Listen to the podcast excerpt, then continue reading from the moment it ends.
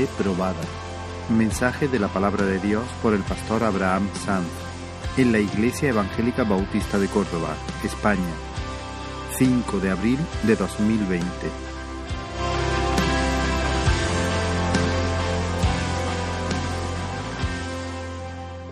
Buenos días hermanos, ya estamos en el tercer domingo del confinamiento, en la tercera semana que no podemos estar juntos y celebrar en el local de la iglesia nuestro culto al Señor y vernos y abrazarnos y escucharnos. Y creo que a estas alturas a nadie se le escapa que estamos viviendo un tiempo muy especial, un momento crítico que no puede dejarnos a ninguno indiferentes. Dios está sacudiendo al mundo que le ha dado la espalda, que le ha provocado demasiado con tanta maldad, y hemos hablado de esto en las predicaciones anteriores. El Señor está quebrantando nuestra arrogancia, mostrando nuestra fragilidad, la necesidad de volver de nuestro delirio y reconocer que únicamente somos hombres, criaturas suyas, dependientes todo el tiempo y creados para su gloria. Así que Él está llamando a considerar nuestros caminos y volvernos a Él en arrepentimiento y fe, volvernos al que es lento para la ira y grande en misericordia. Pero este tiempo no solamente tiene que ver con el mundo que no le reconoce como Señor. Sin lugar a dudas, Dios está tratando con su pueblo, con aquellos que hemos sido abrazados en Cristo de pura gracia. Los cristianos, hermanos, no estamos exentos de las consecuencias de esta pandemia. Hay creyentes contagiados con este virus, no en nuestra iglesia local, que sepamos de momento, pero sí en otros lugares. Algunos incluso han fallecido, otros están perdiendo sus trabajos y nadie sabe las consecuencias reales que se nos vienen encima, pero todos sabemos que no serán tiempos fáciles. En mayor o en menor medida, todos estamos siendo afectados. A todos nos ha cambiado el ritmo de vida. Tenemos limitaciones que no teníamos antes y que ni siquiera podíamos imaginar un tiempo atrás.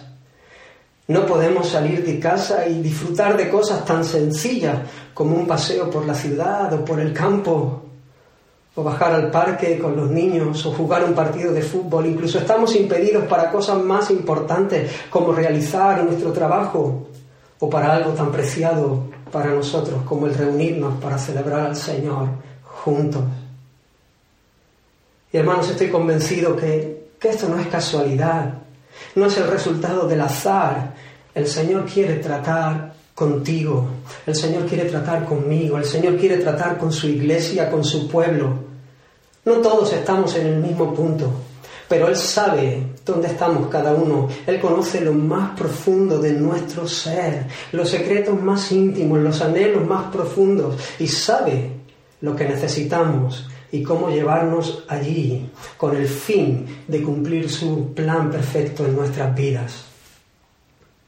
A veces el ritmo que llevamos nos impide ver la realidad de nuestra vida espiritual.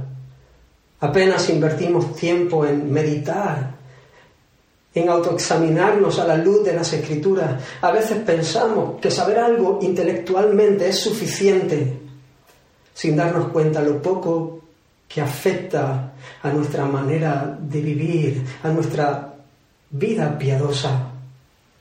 El Señor nos está regalando este tiempo para que podamos detenernos, meditar seriamente, ser honestos con nosotros mismos y clamar al Señor que pesa los corazones para que nos dé luz y no seamos engañados.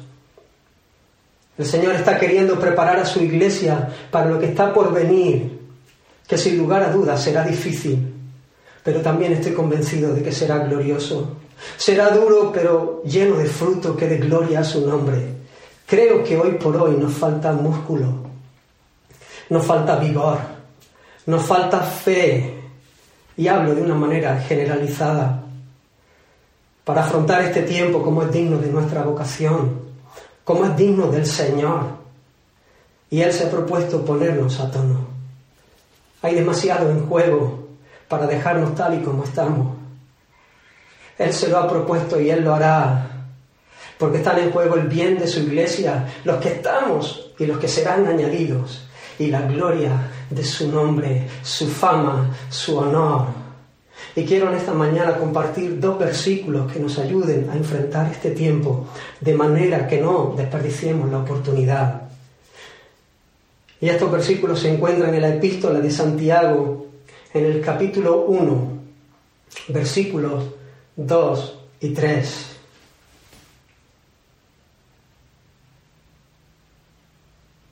Y dice la palabra del Señor, hermanos míos, tened por sumo gozo cuando os halléis en diversas pruebas, sabiendo que la prueba de vuestra fe produce paciencia. Me gustaría hacer una oración en este momento. Señor, gracias por tu palabra. Gracias, Señor, por tu presencia en medio de tu pueblo. Gracias Señor porque podemos honrarte Señor en este día. Pedimos que tú nos hables. Pedimos Señor que tú trates con nuestros corazones Señor. Pedimos que tú cumplas tu propósito en nosotros. Bendice a tu pueblo Señor. Te necesitamos. Nos rendimos delante de ti. Obra Señor. Amén. Hermanos míos, tened por sumo gozo cuando os halléis en diversas pruebas sabiendo que la prueba de vuestra fe produce paciencia. En primer lugar, quiero hablar de diversas pruebas. Como es evidente en el texto, esa palabra está dirigida a la iglesia.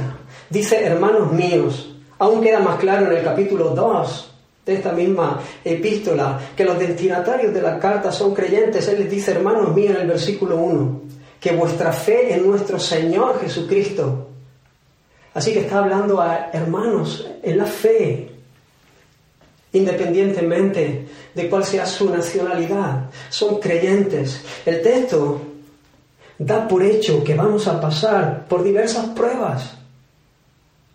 Como decía antes, los cristianos no estamos exentos de sufrimientos.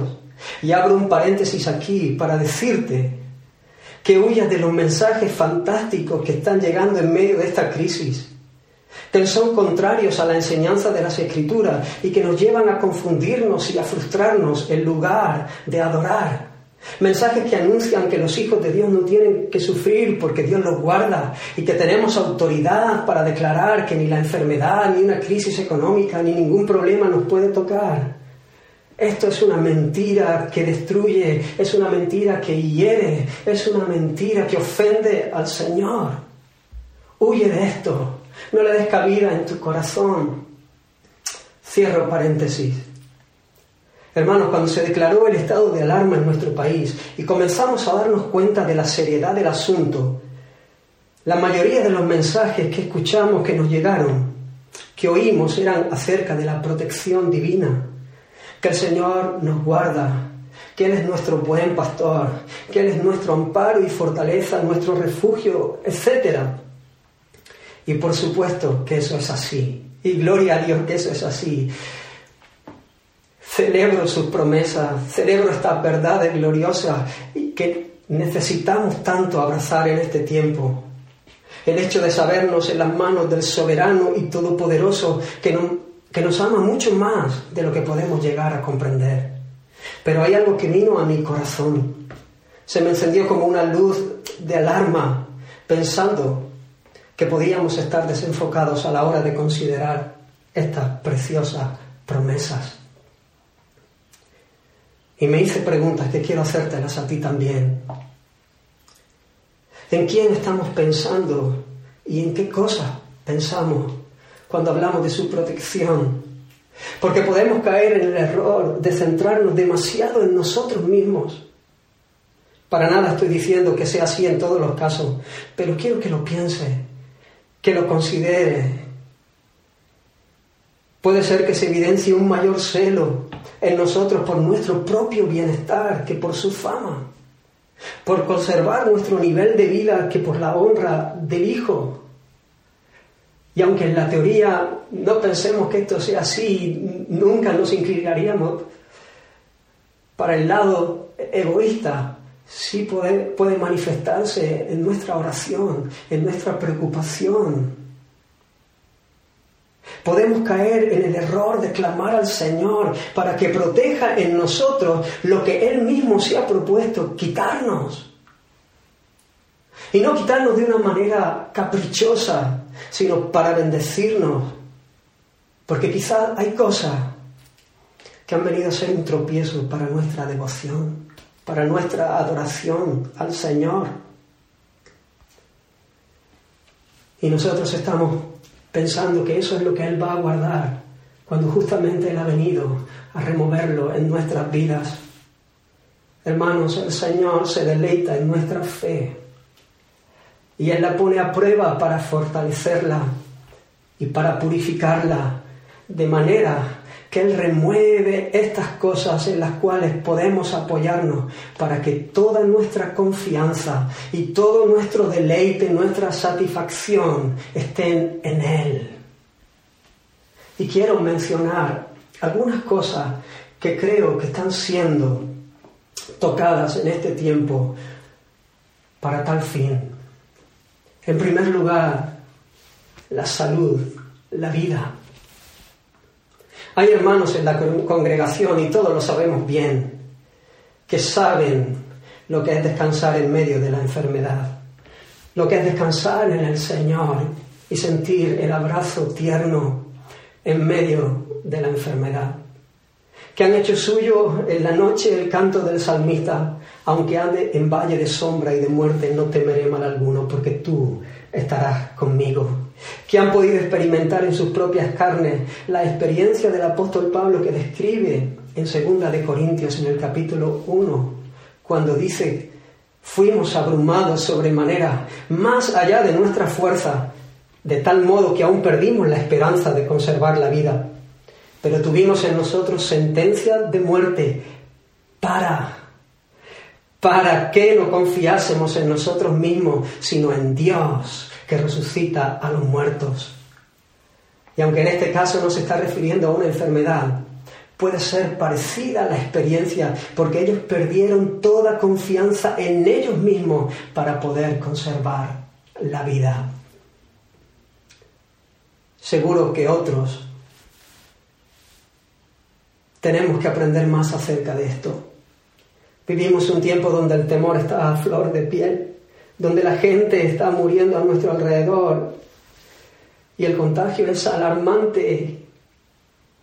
Y quizás estamos siendo zarandeados en este sentido, los que nunca hemos tenido problemas serios de salud y siempre nos hemos sentido fuertes, pero ahora el miedo se abre paso y nuestra fe es probada. Si ponemos nuestros ojos en nosotros mismos, tenemos muchas razones para temer pero si miramos al Señor, podemos tener paz.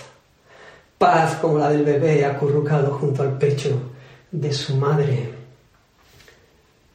Oh, el Señor quiere que aprendamos esto.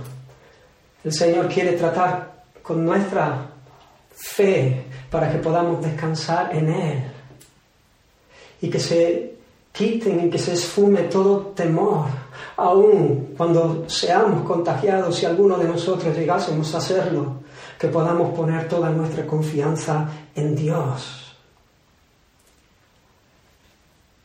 En segundo lugar, necesidades materiales. De la misma manera, algunos ya han sido tratados en este sentido, pero la mayoría hemos vivido cómodamente, sin tener muchos problemas económicos. Dios también está hiriendo la economía para fortalecer nuestra confianza en Él. Porque nos hemos apoyado demasiado en algo tan frágil e incierto como son las riquezas. En tres semanas todo el panorama ha sufrido un cambio espectacular. La economía mundial ha sufrido un giro escandaloso. ¿Cómo podemos apoyarnos en algo tan inseguro y no sufrir el daño y no sufrir el golpe? El Señor quiere enseñarnos a descansar en su cuidado y que cuando la ansiedad quiera abrirse paso en nuestros corazones, podamos cantar con gozo que Él tiene cuidado de nosotros, que podamos hacer retroceder esa ansiedad, esa inseguridad, ese pellizco en el estómago ante lo que nos depara el futuro, celebrando el cuidado divino sobre, sobre nosotros. Que podamos decir, como el apóstol Pablo, sé vivir humildemente y sé tener abundancia en todo y por todo. Estoy enseñado. Es un proceso, es un trato divino, en la obra del Señor enseñándonos. Así para estar saciado como para tener hambre, así como para tener abundancia, como para padecer en necesidad. Todo lo puedo en Cristo. Él es el que me fortalece, el que me da la fuerza, el vigor. Aleluya, a Él sea la gloria. Que podamos mirar nuestro interior, mirar nuestro corazón, examinarnos a nosotros mismos, dónde está nuestro corazón. En tercer lugar, placeres.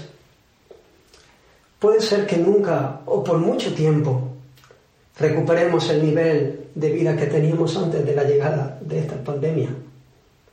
Y esto nos lleve a perder placeres. Y no me estoy refiriendo a cosas malas en sí mismas, pero puede ser que hayan ocupado un lugar muy importante en nuestros corazones. Creo que hemos dependido demasiado de estas cosas para estar satisfechos. Le hemos dado un valor muy por encima del que merecían. A veces se nos han pegado tanto al corazón que incluso en momentos como estos, donde hay una multitud de familias llorando a sus muertos, nosotros pudiéramos caer en el error, pensar si podremos tener vacaciones este año, o cuándo volverá el fútbol, o cuándo podré volver a ir al gimnasio que tanto me gusta, o comer el domingo en un buen restaurante. El Señor nunca nos prometió estas cosas. Él nos enseñó a orar por el pan nuestro de cada día. Él nos ha dicho que debemos estar contentos teniendo sustento y abrigo. Que es gran ganancia la piedad acompañada de contentamiento. Oh, sabemos que Él tiene cuidado de nosotros pero a lo mejor nos hemos apoyado demasiado en un estilo de vida, en ciertos placeres que van más allá de la necesidad.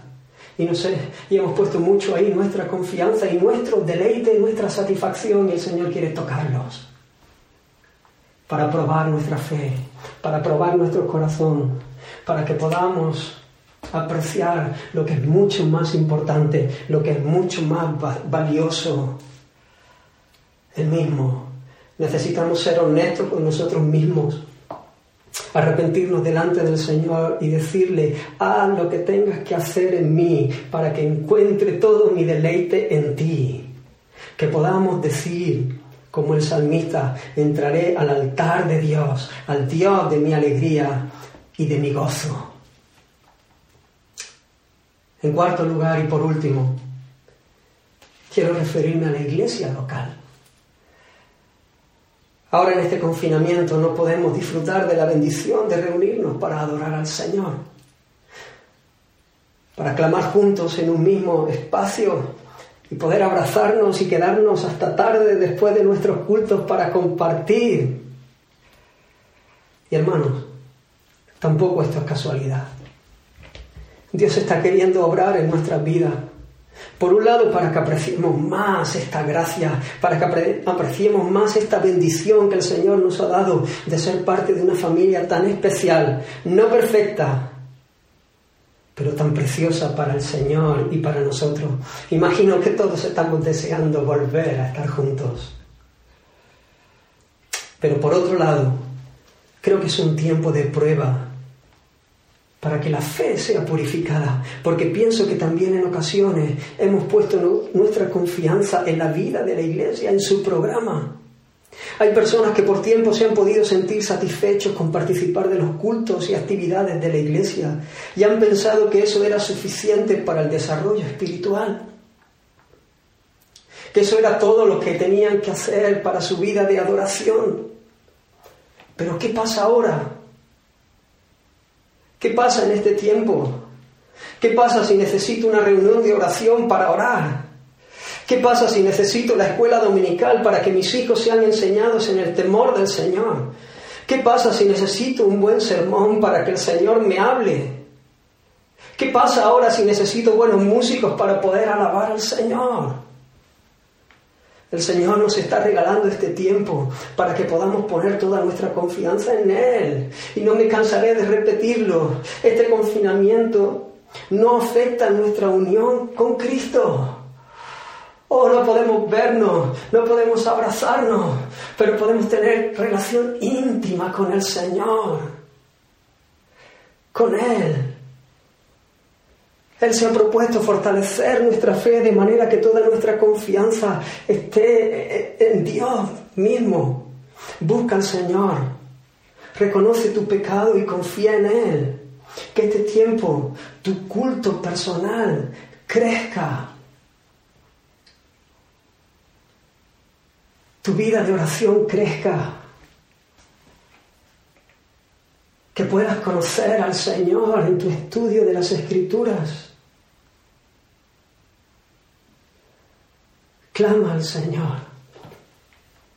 Pide perdón si te has apoyado demasiado en un programa, en otros, pero no has cultivado la relación íntima con el Señor. diversas pruebas. Es tiempo de prueba, es tiempo de zarandeo. Pero hermano, Santiago dice que tengamos esta prueba de nuestra fe como sumo gozo. Pareciera una contradicción el hecho de gozarnos en medio de diferentes situaciones difíciles, de diferentes pruebas. Pero ¿por qué hemos de gozarnos? Dice, tened por sumo gozo cuando os halléis en diversas pruebas, sabiendo, y esto es importante, sabiendo, qué importante es saber cuando nos deslizamos en la corriente de este mundo que pone el énfasis en el sentir, en las emociones, en la confianza en uno mismo, estamos condenados a sufrir las consecuencias de nuestro desvarío. Por eso el apóstol Pablo, cuando oraba por los efesios, oraba de esta manera pidiendo espíritu de sabiduría y de revelación en el conocimiento de Él, alumbrando los ojos de vuestro entendimiento, para que sepáis cuál es la esperanza a la que Él os ha llamado y cuál es la riqueza de la gloria de su herencia en los santos y cuál la supereminente grandeza de su poder para con nosotros los que creemos según la operación del poder de su fuerza. No me voy a apoyar en mi propia prudencia no me voy a apoyar en mi propia opinión. No descansará mi corazón en lo que los, medios de comunicación nos digan, aunque sean buenas noticias, o lo que nos digan los gobiernos, o los expertos de este o del otro tema, sino que voy a descansar, voy a poner mi confianza en lo que Dios ha dicho de sí mismo, de sus propósitos y de sus caminos tenemos la palabra profética más segura. Él nos ha dado su palabra. Tenemos su palabra escrita. Podemos abrir nuestra Biblia y conocerle y conocer sus caminos y sus planes y sus propósitos. Hermanos, si Él nos ha dicho lo que debemos saber en este tiempo, Él nos ha dicho que la prueba de nuestra fe produce paciencia, que la prueba de nuestra fe produce perseverancia. Es como el que empieza a levantar pesas y acaba de comenzar a hacer ejercicio, son los primeros días.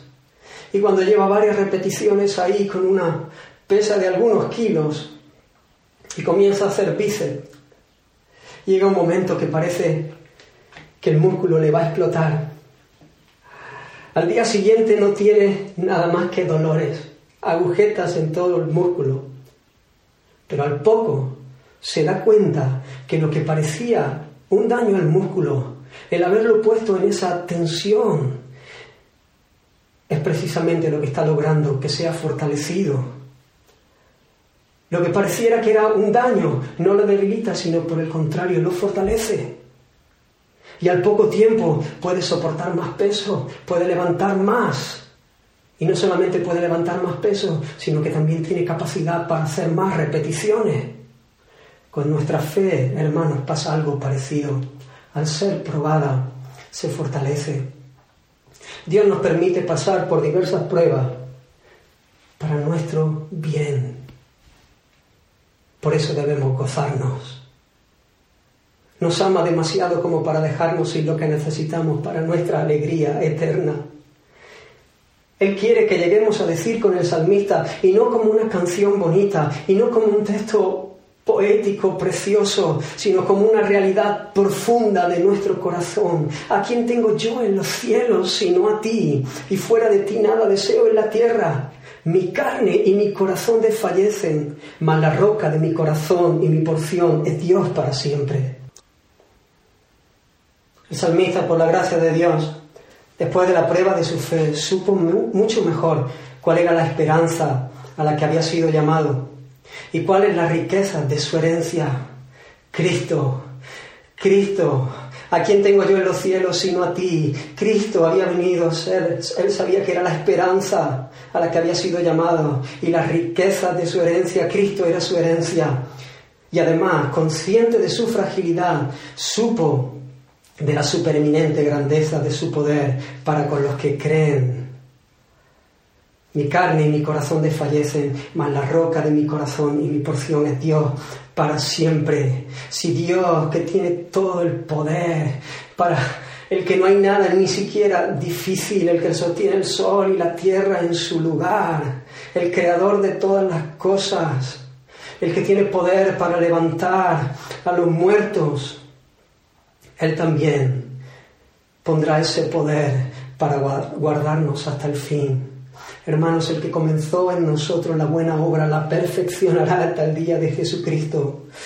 Pon toda tu confianza en Él. Y ten en estos tiempos por sumo gozo, porque en estos procesos podemos ver el trato de un Padre que nos ama mucho. Y si dudas de su amor, de su cuidado en algún momento, mira a la cruz.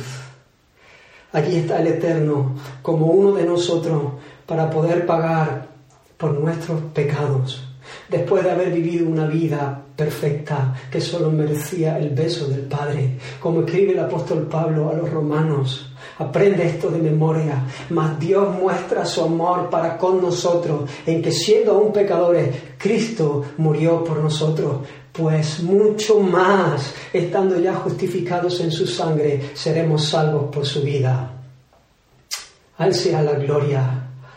Oh, podemos alegrarnos en nuestras dificultades, en nuestras diversas pruebas, porque Dios está tratándonos como un Padre amoroso.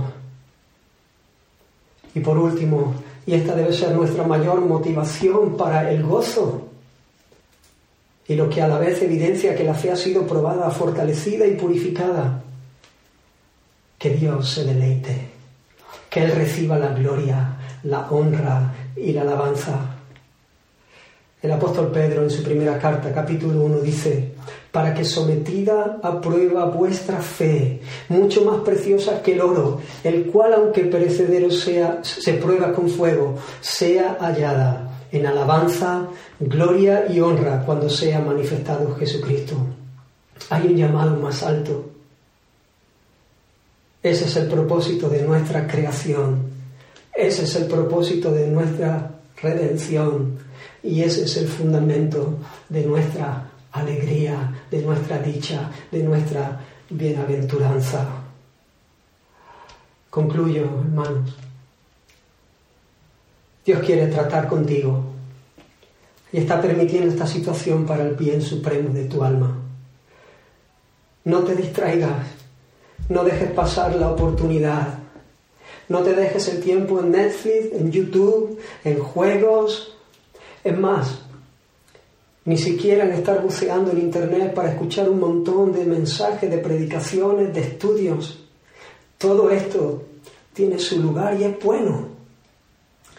Puedes ver una buena película con tu familia estos días, escuchar algunas predicaciones edificantes, Pero hermano, nunca caigas en el error de que estas cosas vengan a sustituir tu propia vida de intimidad con el Señor, tu propio tiempo personal de meditar en su palabra, tú con tus propios pensamientos ahí delante del Señor, de alabarle, de presentar tus peticiones con acción de gracias.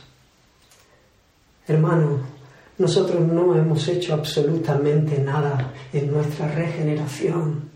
Hemos sido salvados por pura gracia. El Señor vino sobre nuestra vida cuando estábamos muertos en delitos y pecados, sin esperanza y sin Dios en el mundo. Y Él sopló vida, y Él nos dio vida, y puso, y nos dio un nuevo corazón. Y nada pudimos hacer nosotros, y nada hicimos. Pero hermanos, nuestra santificación es diferente. Nosotros sí cooperamos en nuestra santificación. Y te animo y te exhorto no es tiempo de estar durmiendo. El Señor quiere que confiemos en Él y que le obedezcamos, que le amemos y que crezcamos en conocerle y seamos transformados más y más a su imagen para ser usados en medio de un mundo que se desmorona. Que caigan los ídolos de nuestra vida. Que aquellas cosas en las cuales hemos puesto nuestra confianza sean quitadas para que ella esté puesta solamente en Dios. Es así como nunca sufriremos pérdida. Es así como seremos invencibles.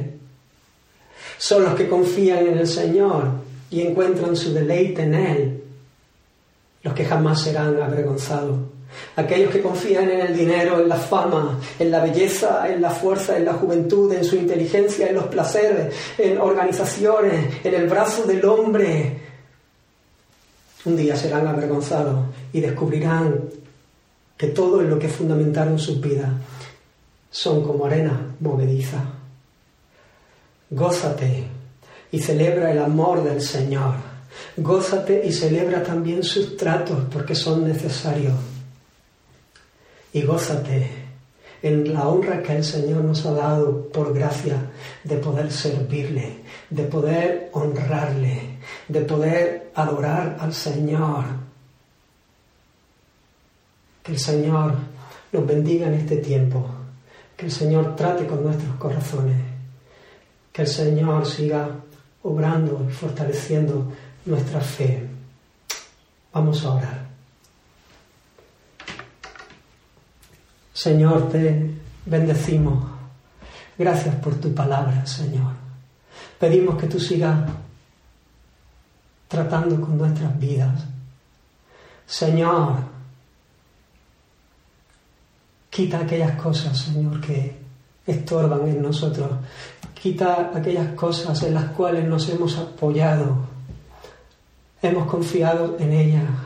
Hemos encontrado nuestra alegría. Oh Dios, gracias. Gracias por esto que tú nos estás dando. Gracias por atraernos a ti mismo. Gracias, Señor, porque tú ya lo estás haciendo en nosotros, en muchos hermanos. Oh Dios mío, sigue tú obrando, sigue tú obrando. Queremos honrarte, queremos decirte, ven Señor, haz lo que quieras, glorifícate Señor. Quebranta toda obra del enemigo, todo engaño, toda mentira, Señor. Que tu nombre sea honrado. Oh, somos bienaventurados porque queremos honrarte a ti. Bendice a tu pueblo en este día. Bendice cada hogar, cada familia. En el nombre de Jesús. Amén y amén. Que el Señor bendiga. Fija tus ojos en Cristo, tan lleno de gracia lo terrenal